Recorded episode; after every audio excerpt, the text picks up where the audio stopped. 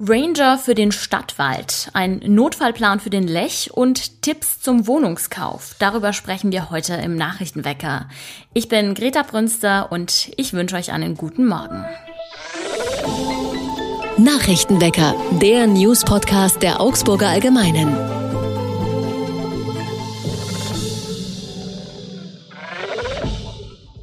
Der Lech führt gerade sehr wenig Wasser. Das ist besonders für die Kanu-WM ein Problem. Die soll nämlich in den kommenden Wochen stattfinden. Die Stadt setzt deshalb auf einen Notfallplan. Das Tiefbauamt hat mit einem Kran Betonwände in den Hauptstadtbach neben der Olympiastrecke eingesetzt. Die Barriere soll das Wasser stauen, sodass wieder genug da ist für den Eiskanal. Man habe sich das genau überlegt, heißt es von der Stadt, also auch die ökologischen Auswirkungen auf die Bäche und Kanäle, die mit dem Lechwasser gespeist werden. Sie dürfen nicht komplett trocken fallen. Die Stadt geht aktuell davon aus, dass sich mit dem Notfallplan die Kanu-WM umsetzen lässt. Dennoch ist nicht ganz klar, ob der Wasserstand fürs Training und für die Wettkämpfe ausreichen wird. Das hängt natürlich auch von Faktoren wie dem Wetter ab und die sind nicht steuerbar. Mit der Corona-Pandemie sind Testcenter wie Pilze aus dem Boden geschossen. Überall konnte man sich gratis einen Bürgertest machen lassen. Leider gibt es da nicht nur ehrliche, korrekt arbeitende Stationen, sondern auch ein paar schwarze Schafe. In Augsburg geht die Polizei gerade mehreren mutmaßlichen Betrugsfällen nach. Der Verdacht ist aufgekommen, weil sich mehrere Menschen bei der Polizei gemeldet haben. Sie hatten ihren Testtermin abgesagt, haben dann aber trotzdem ein Ergebnis zugeschickt bekommen.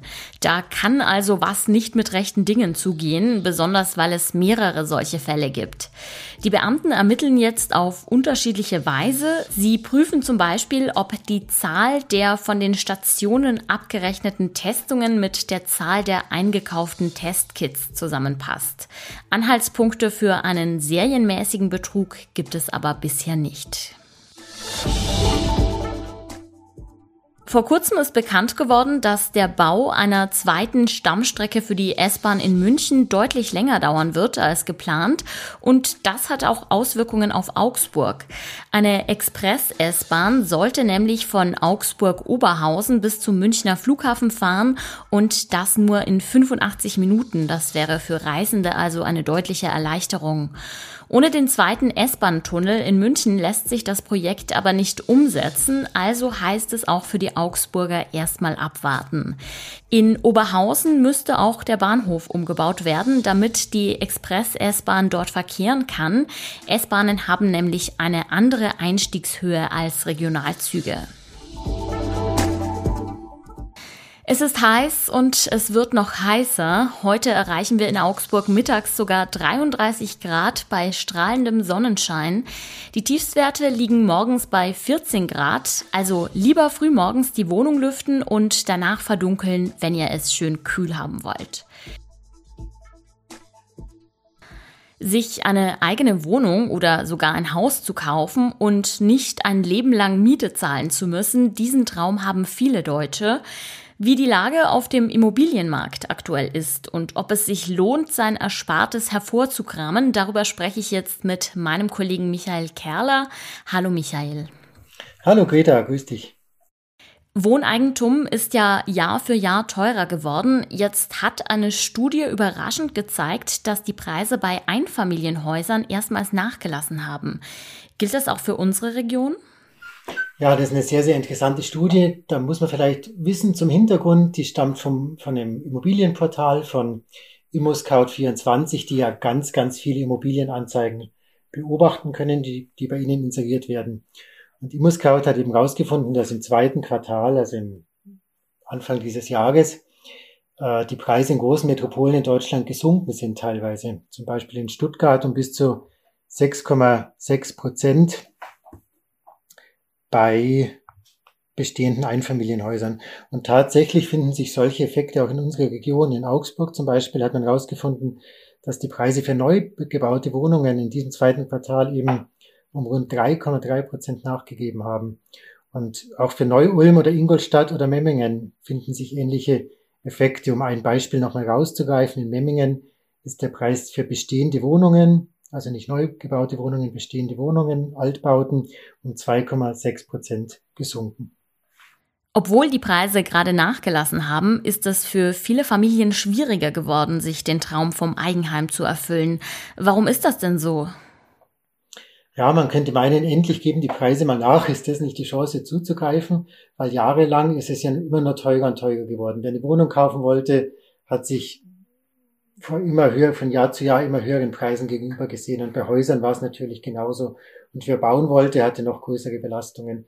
Und jetzt halt geben die Preise nach und man könnte sich überlegen, na, jetzt verwirklichen wir den Traum vom eigenen Wohnen.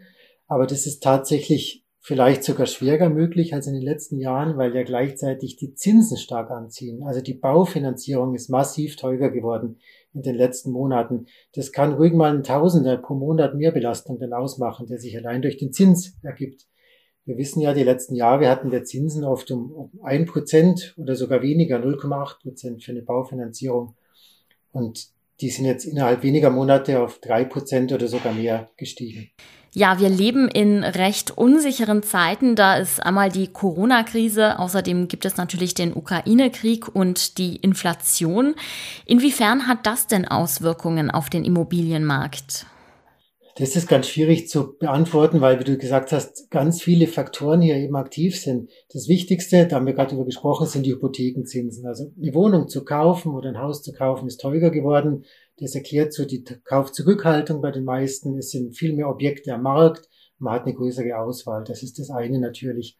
Andererseits merken wir auch, dass die Inflation steigt, die Energiepreise gehen nach oben. Leute wissen vielleicht nicht, was ist mein Geld in einigen Jahren noch wert. Wer jetzt also viel gespart hat, wer viel Eigenkapital hat, wer sein Geld in Sicherheit bringen muss, wer fürs Alter vorsorgt, der könnte schon den Anreiz haben, vielleicht sich eine Wohnung zu kaufen, um Geld anzulegen. Also als Investment, das könnte sein.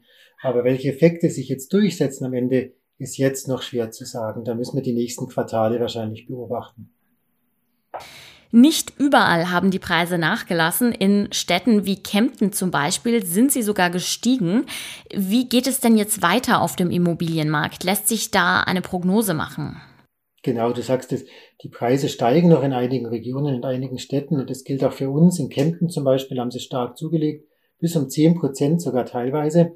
Und hier wirkt natürlich die alte Entwicklung fort. Also Bayern war eine Boomregion, es gibt eine starke Industrie, gibt eine schöne Landschaft, gerade um Kempten, ums Allgäu herum, da, dort wollen Leute wohnen, dort ziehen Leute hin, Immobilien waren begehrt und darum haben die Preise jahrelang zugelegt. Und das ist dieser Schwung praktisch, der bis heute fortwirkt.